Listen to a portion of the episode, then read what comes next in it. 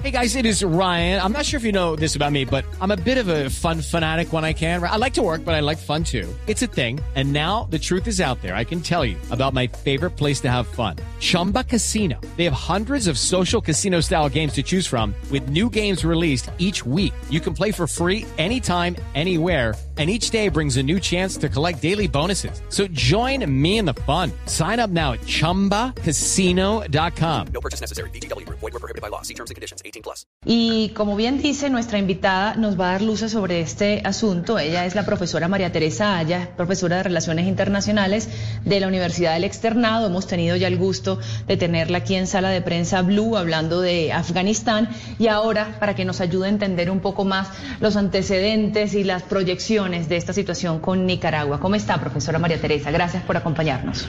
Buenos días, Andreina. Buenos días, Juan Roberto. Juliana, ¿cómo están? Un gusto estar aquí. Profesora, bueno, hablemos primero para empezar de, atrás hacia adelante. Eh, hagamos un poco contexto de esta situación con Nicaragua, de, de, lo que sucedió en 2012 y para llegar pues a lo que estamos en lo que estamos hoy en día. Claro, como saben, me encanta la historia, Andreina, pero yo me iría un poquito más atrás, me iría a 1928 cuando se firma el tratado Esguerra Bárcenas entre Colombia y Nicaragua.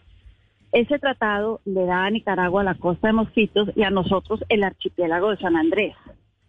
Cuando ese tratado se firma, pasa con todas las de la ley, a los dos años se, bueno, se ratifica y a los dos años viene lo que se llama el canje de credenciales. Es decir, los tratados ya firmados, todo en un papel bonito, pergamino, se le entrega de un presidente al otro.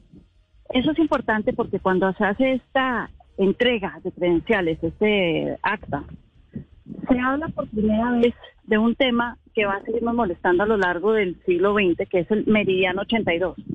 El archipiélago de San Andrés se extiende hasta el, el meridiano 82. Perfecto, pasa el tiempo, se crea la OEA, viene el Pacto de Bogotá. El Pacto de Bogotá, ¿qué dice?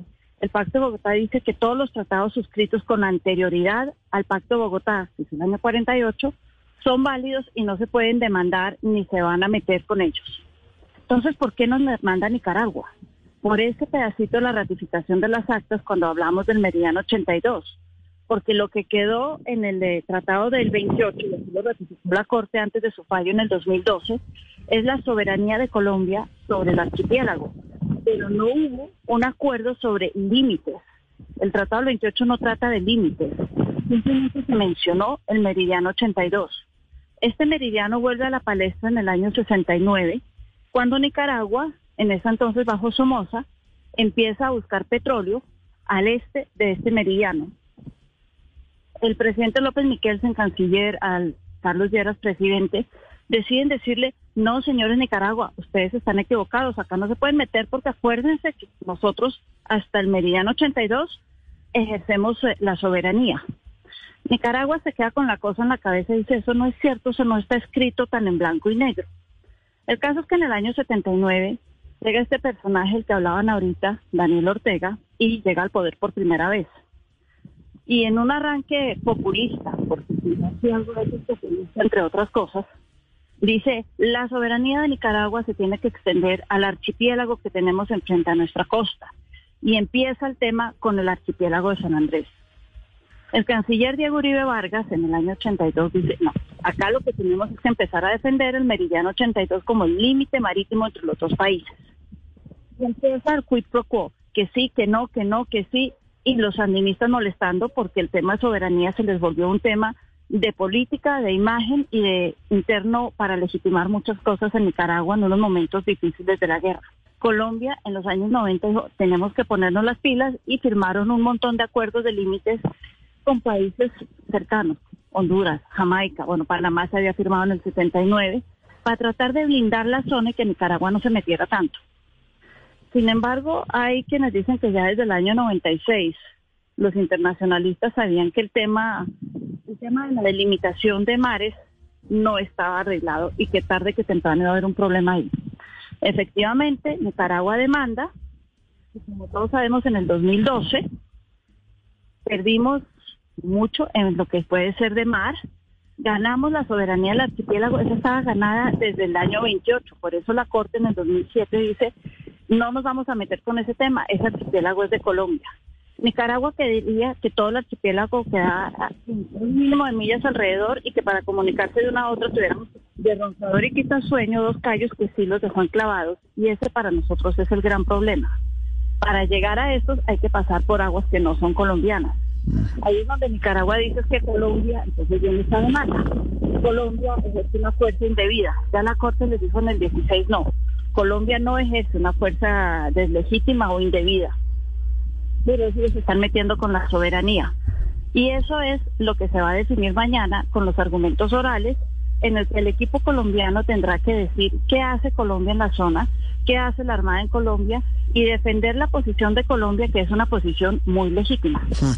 Profesora, depende de lo que diga eh, la Haya en esto, en la argumentación que arranca mañana, eso podría implicar que perdiéramos más territorio, que perdiéramos más derechos sobre nuestros propios territorios allí en esa región insular?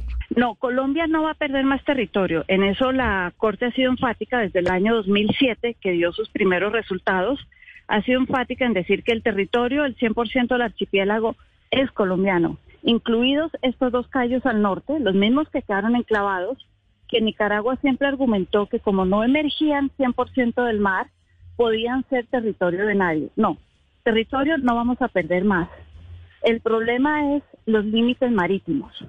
En este momento eso sigue en entredicho y si bien la Corte trazó unas líneas, Colombia ha dicho que ellos no están de acuerdo con esas líneas, que no acatan el 100% de ese fallo y que lo único que puede cambiar los límites de Colombia es la Constitución. Por eso tenemos a Manuel José Cepeda en el equipo en este momento él va a defender ese argumento. Entonces, tierra no vamos a perder. With the Lucky Land slots, you can get lucky just about anywhere. This is your captain speaking. Uh, we've got clear runway and the weather's fine, but we're just going to circle up here a while and uh, get lucky. No, no, nothing like that. It's just these cash prizes add up quick. So I suggest you sit back, keep your tray table upright, and start getting lucky.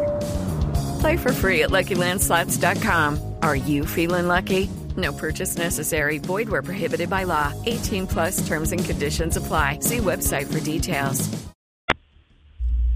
Profesora, ¿y las posibilidades después de estas audiencias de mañana? Es decir, si la Corte le da la razón a Colombia, ¿qué sucede? Y si la Corte le da la razón a Nicaragua y dice que le estamos violando sus derechos, ¿qué pasa?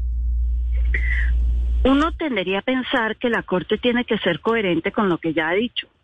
Ellos, por ejemplo, con anterioridad al fallo del 2012, ya se habían pronunciado sobre Colombia y el uso desproporcional de la fuerza y siempre dijeron Colombia no incumple el derecho internacional y no usa ilegítimamente o indebidamente la fuerza.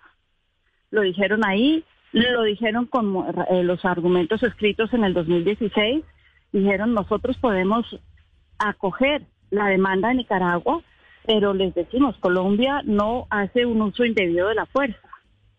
Colombia, y esto es lo que el equipo mañana tiene que reforzar, Colombia lo que hace es, uno, sí, tiene la Armada en la zona, pero es que por ahí pasan eh, naves del contrabando y de narcotráfico.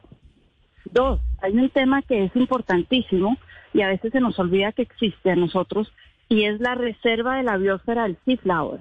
Es que esa zona del Caribe tiene una reserva internacional con la UNESCO y con otros países, Jamaica, Honduras están ahí, Costa Rica, que es una reserva natural para las especies marítimas para el Caribe, es la única reserva grande que existe en el Caribe y eso se tiene que defender frente a qué? A una pesca depredadora, que es lo que se dice que Nicaragua quiere hacer en la zona. Tres, los derechos ancestrales de los raizales. Aquí ese tema también es bien bonito en el derecho y esto ese tema de mis ancestros pescaban acá, yo por qué no. Yo no soy un depredador, yo tengo pesca artesanal, pero también tengo unos derechos ancestrales. Entonces, y lo último es el tema de eh, la integralidad. Para Colombia, el tema grueso detrás de todo esto, el tema por el que la Corte no ha cambiado esos límites, por lo que no hemos ido más allá del fallo del 2012, es la integralidad del archipiélago. El archipiélago es uno, no puede haber enclaves. Tenemos que hablar y defender la integralidad de ese, de ese archipiélago. Mm. Y esos son los puntos importantes que tiene que hacer el equipo de la Haya mañana, mantener esa zona contigua, unida. Mm, Pues mire, esto, esto ha sido una clase. Si nos dio alguna vez una clase de Afganistán, la que acabamos de recibir en estos minutos sobre el eh, diferendo limítrofe con Nicaragua, es impe- impecable. Porque, profesora, no la quiero poner en, en calzas prietas porque el tema, entre comillas, no le corresponde, pero es que ahí también hay un asunto de la presencia del Estado colombiano en el archipiélago. Ahí hay un tema que además es histórico. Yo pensaría, acuérdense que en el gobierno de Barco tratamos de traducir el himno nacional al inglés como para integrarlos un Sí. poco más a la vida nacional. Lo recuerdo. Pero yo sí creo que nos falta hacer presencia de Estado eh, más fuertemente. Mm, Y ahí súmele el ejemplo fehaciente de que no lo están haciendo, es después de la promesa presidencial de reconstruir Providencia en 100 días, ya vamos a cumplir un año y la isla sigue destruida, con algunas obras, algunas cosas, pero en fin, repito, más que eso es una reflexión nuestra, no suya, profesora, para no meterla en problemas. Profesora María Teresa, como siempre, un gusto. Gracias por esta clase magistral, en este caso sobre un diferendo que nos duele y nos interesa a todos. Muchas gracias por la invitación, Juan Roberto, y que terminen de pasar un buen domingo. Step into the world of power, loyalty, and luck. I'm gonna make him an offer he can't refuse. With family, cannolis, and spins mean everything. Now, you wanna get mixed up in the family business. Introducing The Godfather at ChumbaCasino.com. Test your luck in the shadowy world of The Godfather slot. Someday, I will call upon you to do a service for me. Play The Godfather now at ChumbaCasino.com. Welcome to the family. No purchase necessary. VGW Group. Void where prohibited by law. 18 plus. Terms and conditions apply.